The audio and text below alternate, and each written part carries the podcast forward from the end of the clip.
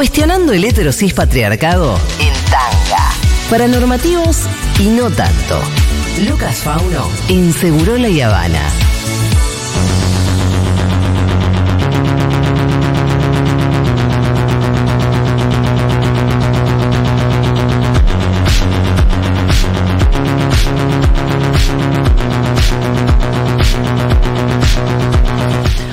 Hola Fauno, ¿cómo le va? ¿Cómo están? ¿Todos bien? Bien, ¿vos? Bien, acá con, el- con un tono muy, muy. Sí. Muy nasal, te voy a Soy la decir. niñera, boludo. Estamos. Señor Fine.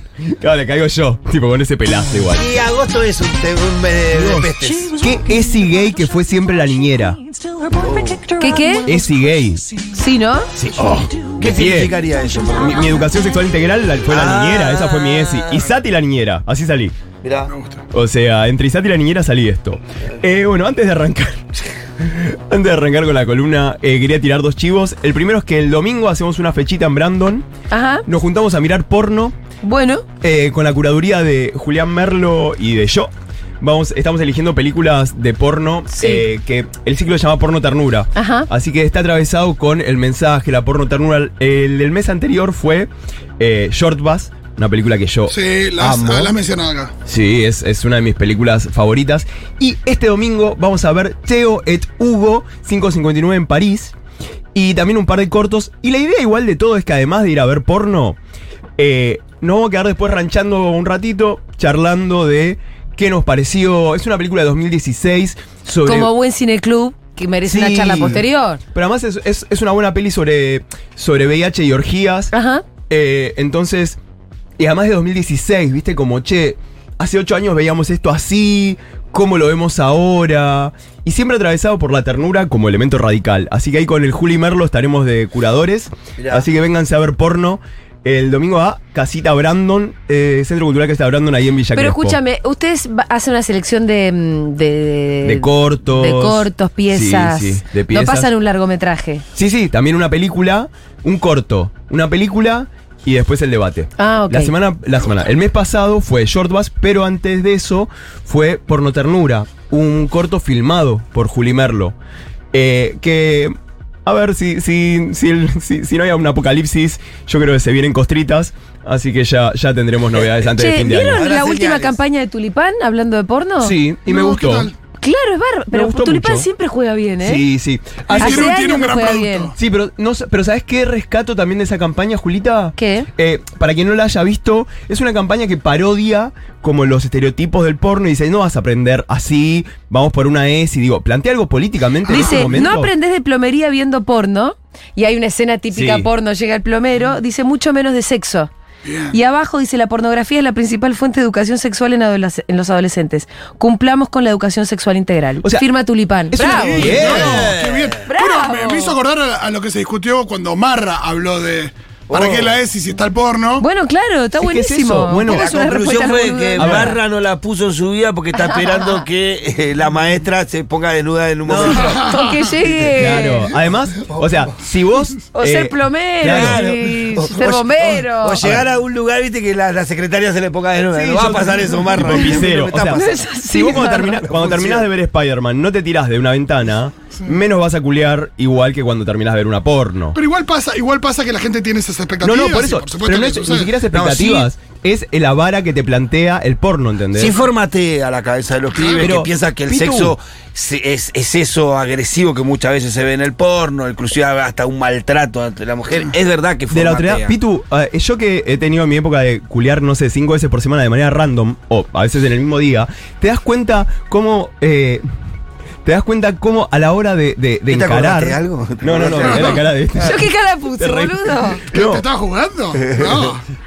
No, yo no vi Nunca cara se de que está ninguna cara. ¿Cómo es la cara Eh, de vengo- jugando? vengo fake, no, se tentó un poco. Pero pará, No, qué yo, decir ojo, la cara cuando te dice yo cojo cinco veces por día. Es más de envidia que No, una cosa de una cara de- ¿Cuánto O de sorpresa. Una cara de tiempo, ¿no? Tiempo. El que se compra un Viagra. Eh, pero tiene que ver con. No, eh, yo creo que ni, ni Ni tiempo. con. Viagra. No, ¿en qué momento coges tanto? No, en la época. fui joven en algún momento. Bueno, está bien. Tipo, descubrí la homosexualidad y fue tipo una fiesta. Pero lo que voy es, de repente, te das cuenta que estás replicando acciones en el momen- al momento de coger. Que si, Claro. que si te pones, a- si te pones a pensar, che, ¿de dónde sale este movimiento? ¿De dónde sale est- esto? ¿Entendés? Flashás que hay una cámara, porque boludo, te das cuenta, estamos culeando y estamos como haciendo toda una que decís, ¿de dónde sale esta narrativa? Te voy a decir cuál es, eh, seguramente para las chicas, una de las peores Sí. narrativas del porno. Que un orgasmo dure cinco minutos seguidos. No es así. Claro. Claro. O por lo menos a mí no me sucede. Es, es, es un pico, es una subida con un pico. No estás eh, teniendo un orgasmo sostenido como en el porno durante cinco minutos. No, pero todo, Pero o por- sea- digo, porque después es frustrante si vos pensás, ah, pero el orgasmo es ¿cuánto corto, hermana. durar? Claro. Ojo, Es y- Es corto. como, y es como los goles, es cortísimo. Pero además es una pero maravilla, pero- además- corto. Pero además banco mucho ver porno, pero como entendiendo eso, entendiendo que es que se corta. No sé, bueno, Juli, mi amigo Juli Merlo, Sí. que, que es eh, director y creador de contenido porno, con él charlamos un montón estos temas, ¿entendés? Y, a mí me, me fascina cuando estamos tomando un café o algo y me dice, no, estábamos filmando ayer y pasó tal cosa. Y vos decís, qué lindo saber que esto le pasa. ¿Entendés? A, a- a unos pibes que después yo los veo y todo fabuloso, me parece, este no- nunca cagó en su vida. ¿Entendés? Porque decís, ¿cómo entras ahí? Entonces, nada, entender que son ficciones y es parte también de lo que después nos quedamos charlando y demás. Así que, nada, eh, de acá a fin de año iremos abordando más Excelente. el tema de porno. Pero hoy nos quedamos con, con una duda que es, si la semana pasada eh, nos preguntábamos a quién iba a votar Batman Sí. y el Joker... O sea, ¿a quién va a votar? A El- mí el- yo que no hay dudas, es eh, la gente del caos. El Joker es el candidato. Mira, eh, en el año 1996, por ejemplo, el Joker eh, fue parte de un cómic en el cual estaban juntos el Capitán América y Batman contra Red Skull.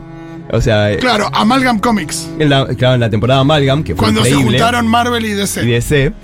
Y de repente eh, hay una escena muy increíble donde el Joker le dice al Red Skull, pero pará, ¿vos sos nazi? Sí, le dice, yo pensé que vos... Le dice, no, no, no, yo no puedo trabajar con vos. Le dice, porque yo puedo ser un guasón, puedo ser todo lo que vos quieras, puedo ser un asesino, puedo ser todo, pero nunca voy a laburar con un nazi. Le dice, porque ante todo yo soy un norteamericano Joker. y es como decís, ahí donde decís, che, eh, para, quizás las concepciones que tenemos de este hombre no sean tan así. El otro día cuando le paso esta columna de Batman, de a quién votaría Batman a Nico Colfer, Nico Colfer es un amigo, creador de OnlyFans y escritor y poeta también, eh, le paso y me dice, le digo, che, escuchate esto y me dice, bueno, Lucas, pero Batman, ¿a quién va a votar un rico que se arroga el derecho de combatir el crimen en nombre del statu quo? Y me quedé pensando en lo que me había dicho Nico y digo, che, a ver, si vamos a pensar a quién va a votar el Joker, por contraposición, a ver, desglosemos.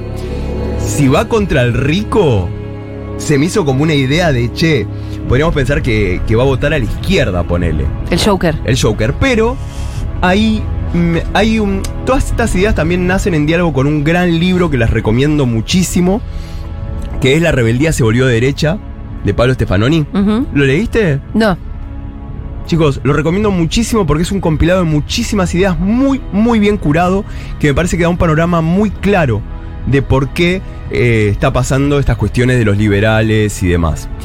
Y eh, en ese libro nombra a otro autor que a mí me fascina, que es Mark Fisher, del realismo capitalista, que lo que dice Fisher es que el problema actual de las izquierdas no es solamente la dificultad para llevar adelante los proyectos, sino también su incapacidad de imaginarlos. Lo que dice Mark Fisher es que la izquierda, no- o sea, como que puede responder, pero no puede imaginar proyectos. Sí. Entonces, decía, claro, un Joker, primero que un Joker es Sí, caudillo. y, y hace un ratito hablábamos también Sí. de un momento de, de muy a la defensiva, ¿no? Sí. De los proyectos Exacto. populares. Total. Y, mm, y de, de poco propositiva. Solamente bancar, aguantar los embates de eh, una, una voluntad así. eh, Es que si lo pensamos en, en torno al final, por ejemplo, de la película Joker, sí. en el final donde todo está prendido fuego, me parece que también nuestra mirada debería ser qué va a pasar después. Cualquiera de las elecciones que tomemos Mm. es ponerle que sos libertario o sos el anti eso. Ok, ¿quién la va a limpiar la calle?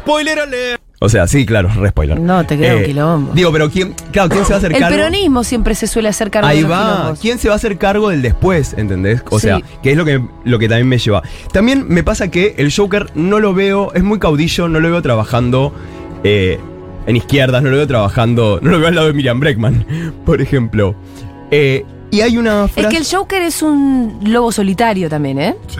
Mm, Sí, pero no. ¿Sabes por qué? ¿Por qué? Por ejemplo, en la serie animada, hay una frase que tira que es Without Batman, crime has no punchline. O sea, sin Batman el chiste no tiene remate. Ajá. Entonces, es ahí donde el Joker se define por su contraposición. Sí. Eh, de hecho, en Dark Knight Returns eh, dice, soy como un perro que corre tras la rueda del auto, no sé qué haría el día que agarre esa rueda de auto. Claro. Y ahí es donde vuelvo a la frase de mi amigo Nico. ¿Eso Nico. dice el guasón? Sí. Es Eh, buenísima esa frase. Es buenísima. Es buenísimo. Sí. Tiene Pero un par de frases. Es como de- Milei pensando no sé qué hago el día que gane, la verdad. Ahí es donde ¿qué tenemos que aplicar, Julia? El teorema de Baglini. Mm. ¿Cuál es el teorema de Baglini? Baglini fue un radical que en la época creo que de Alfonsín fue, planteó un teorema el cual decía lo siguiente. Cuanto más lejano está del poder algún partido, más utópico es lo que puede plantear.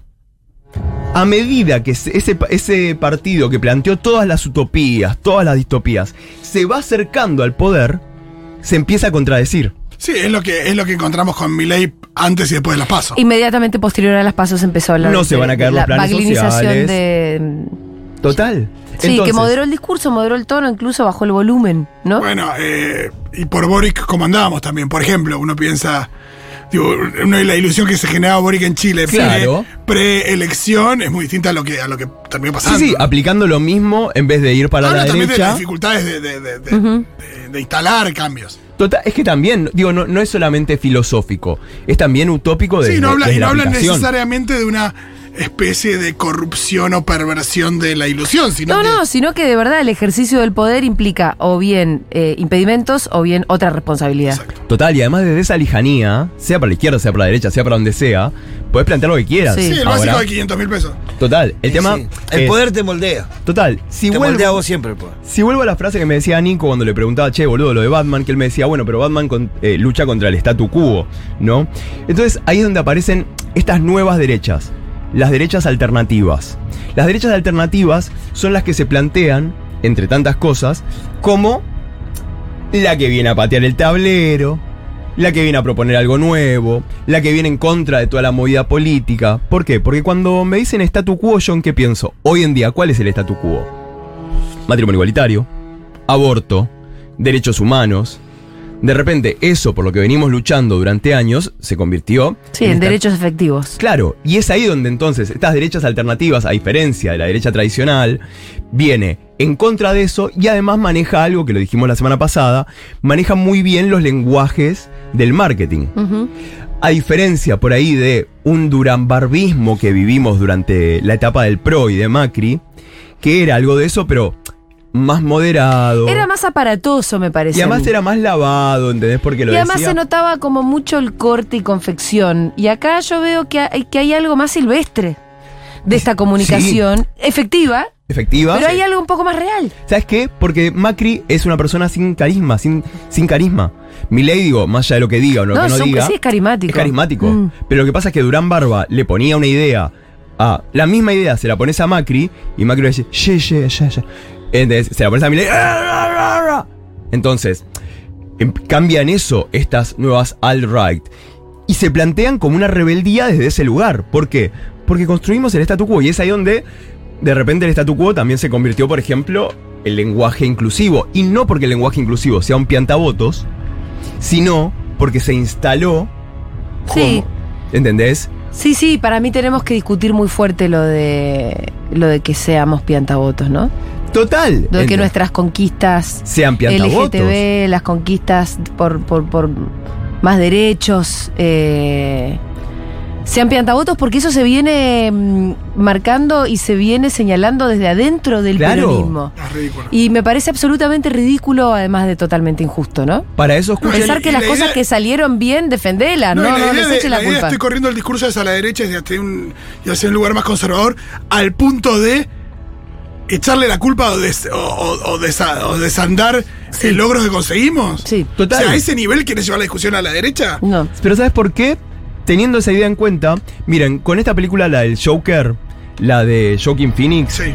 hay una charla muy interesante entre Slavoj Zizek y Michael Moore, que dicen que es una película que hay que verla para repensar Y de hecho, en este libro, en La rebeldía se volvió de, de derecha, de Stefanoni, se habla mucho de esto. Se habla, de hecho, se lo conecta con Trump y todo, es muy interesante. Pero Sisek lo que dice es que el guasón, que es una persona que estaba corrida totalmente y demás, pasa del deseo autodestructivo, pasa a un nuevo deseo, que es un proyecto político emancipador lo que propone. Pero ¿qué pasa? Ese proyecto político está ausente. De hecho, en un momento en la película en Joker él dice, yo no puedo ser un político, no, yo no puedo. Entonces, el proyecto político de esa figura, ¿quién la tiene que construir? Lo tiene que construir el espectador. Y es así como en una figura como el Joker, o como en este caso, como Milley, el proyecto político lo estamos construyendo nosotros desde nuestra subjetividad. ¿A qué voy? Esta gente que decís, che, ¿por qué lo votás? Y es algo que escucho mucho. Al votante de mi ley decimos que construye Claro. el sujeto político. que dice, eh, ¿por qué lo votás? Porque es algo distinto. Sí. Sí. O sea, es, es la voluntad de, al no tener una, estas posturas tan utópicas, al No, hay, una, hay una orfandad también ahí de todo eso y evidentemente aparece una figura y, y, Que- y que más adoptara a todos estos huérfanos. Que en lugar de ser, o sea, que se, que se plantea con distopías, que se plantea con utopías y que te hace negar que lo que es. Sí, a mí me gusta, me gusta lo que, lo que dijo Pañi, eh, que se, se viralizó hace un tiempito en una conferencia, hablaba de la necesidad de reparación de un tipo roto Mm. con ese- Demandando, de- demandando con una demanda de reparación enorme, diciendo, bueno, es la sociedad también la que está rota y con una demanda de, de Sí. reparación. Sí. Y, y- y que se siente, siente Ahora, que le hicieron bullying durante muchos Sí, años. Hablando hay una teoría de que él es un tipo, en, en esto que dicen, que, que- que es mucho más peligroso el tipo que está deseando de cariño, o sea, Sí. deseado de caer bien, de que lo, lo, lo- lo incorporen, de que lo quieran, que aquel que tiene consolidadas sus ideas, más Bueno. cuando va a conducir o intenta conducir los destinos de la patria. Es muy peligroso un tipo conduciendo un país queriendo mendigar cariño. Perdón, una cosa. Y esa es la imagen también del troll. O sea, del troll que está eh, enojado, que está hastiado y que en, el, en su, su explosión va por ese lado de conquista y de venganza y de odio. O sea, Escúchame, ¿vos pensás que puede haber mucho puto votante de mi ley? Mira, más que preocuparme el puto votante de mi ley, Mm. hoy en día me está preocupando el puto vo- votante de Pato Bullrich. ¿Sí? Sí. ¿Por qué? qué? Porque sé que es un puto que. A ver, yo siempre sostengo que la- los diálogos los tenemos que tener en el pivot, eh, eh, donde todavía hay pivot. Sí. O sea, y siento que hay mucha, mucha persona LGBT más y, y demás, e incluso por ahí personas que compartimos cierta, cierta mirada de las cosas, que no quieren votar a masa por, por este cansancio, por esta gestión y Sí. demás, y entonces votan, y no van a votar a Milei, y se van por el lado de Bullrich. Por un no Milei, que es esto mismo, por un no Milei, pero no, masa no quiero, masa no me convence. Y la verdad es que eh, ya hemos tenido un gobierno pro y que hemos, nos hemos quedado sin Ministerio de Salud, sabemos por dónde viene una idea No, de y sabemos que ahora viene recargado, lo han dicho, lo- se cansan de decirlo. Total, entonces alguien que va a votar a mi ley hoy en día, me parece que sí tenemos un diálogo, pero también me preocupa que es algo que estamos dejando de lado, que es la persona que va a votar a Pato Bullrich. Bueno. O sea, que es, ¿entendés? Como esa idea de está bien, no voten a mi ley. Y de repente dicen, bueno, no, no, no, no, no. Listo, uno se queda tranquilo. Y voy a votar a Bullrich. Pues vamos de nuevo. Eh, ¿Entendés? Entonces, me parece que también es un frente que no hay que perder. Y para ir un poco cerrando, me parece que tienen que ver con esta idea de, eh, de las distopías. ¿Por qué traje a Batman y por qué traje al Joker? Primero, porque al final del día no existen. Somos nosotras, nosotros y nosotres quienes proyectamos sobre estas figuras. Porque pareciera que cuando hablamos de Milley, cuando hablamos de Bullrich, incluso cuando hablamos de Massa, ¿eh? A mí hay algo que me parece que no podemos olvidarnos que es quién lo está votando. ¿Qué representa Milley? ¿Por qué mi vecino va a votar a Milley? O sea, y, y- y más allá de atacar ese Milley es, che vecino, y no perder ese uno a uno, ese diálogo y demás. Por eso, pensarlo en figuras distópicas, en figuras Bueno, me parece que ese diálogo, eh, primero que hay que ver con quién lo podés tener. Por eso hablo del pivot. Y yo creo que entre putos y tortas y comunidad LGTB hay que fijarse. Hay que darlo. Hay que darlo porque. Hay que darlo, pero por eso, porque imagínate que, ¿sabes por qué? Y acá sí me porque parece que. ¿quién es- te dice que hay alguna medio, viste, colgada, que harta o lo que sea? Y bueno, hay muchas herramientas para dar esa discusión en el, en el universo LGTB. Y me parece que acá lo estamos Porque dando. puede no gustarte masa, pero mira, el terreno fértil donde se conquistaron los derechos fue durante los gobiernos populares, no es durante otros Fáctico, gobiernos. Julia. Entonces, ¿Quién se no te llevó? gusta masa, O no sea, importa, ¿sabes dónde sí va a haber terreno Cristina. para que vos des nuevas batallas y sigas floreciendo en tus rincones? Bueno, en gobiernos populares, Los no en votos gobiernos del de PRO- ultraderecha o de derecha. Los votos del PRO, es corta, los votos del PRO fueron en contra del matrimonio igualitario. Sí. Los votos del PJ, Néstor fue el único que votó, lo único que votó fue matrimonio igualitario. Cristina se llevó a las senadoras para que no voten en contra. Entonces, lo que estamos diciendo no es ama a masa, lo que estamos diciendo es pensemos los espacios de poder y cuál va a ser el pivot que van a tener. Porque al final del día, la historia, esta historia memoriada, se va a escribir con la sangre de quienes estamos en la primera línea de caída. Como decía Eva Perón, en esta Argentina despiadada, ser pobre, ser puto y ser Eva Perón es lo mismo. Gracias, Luca Fauno. Nos vemos el favor. miércoles que viene.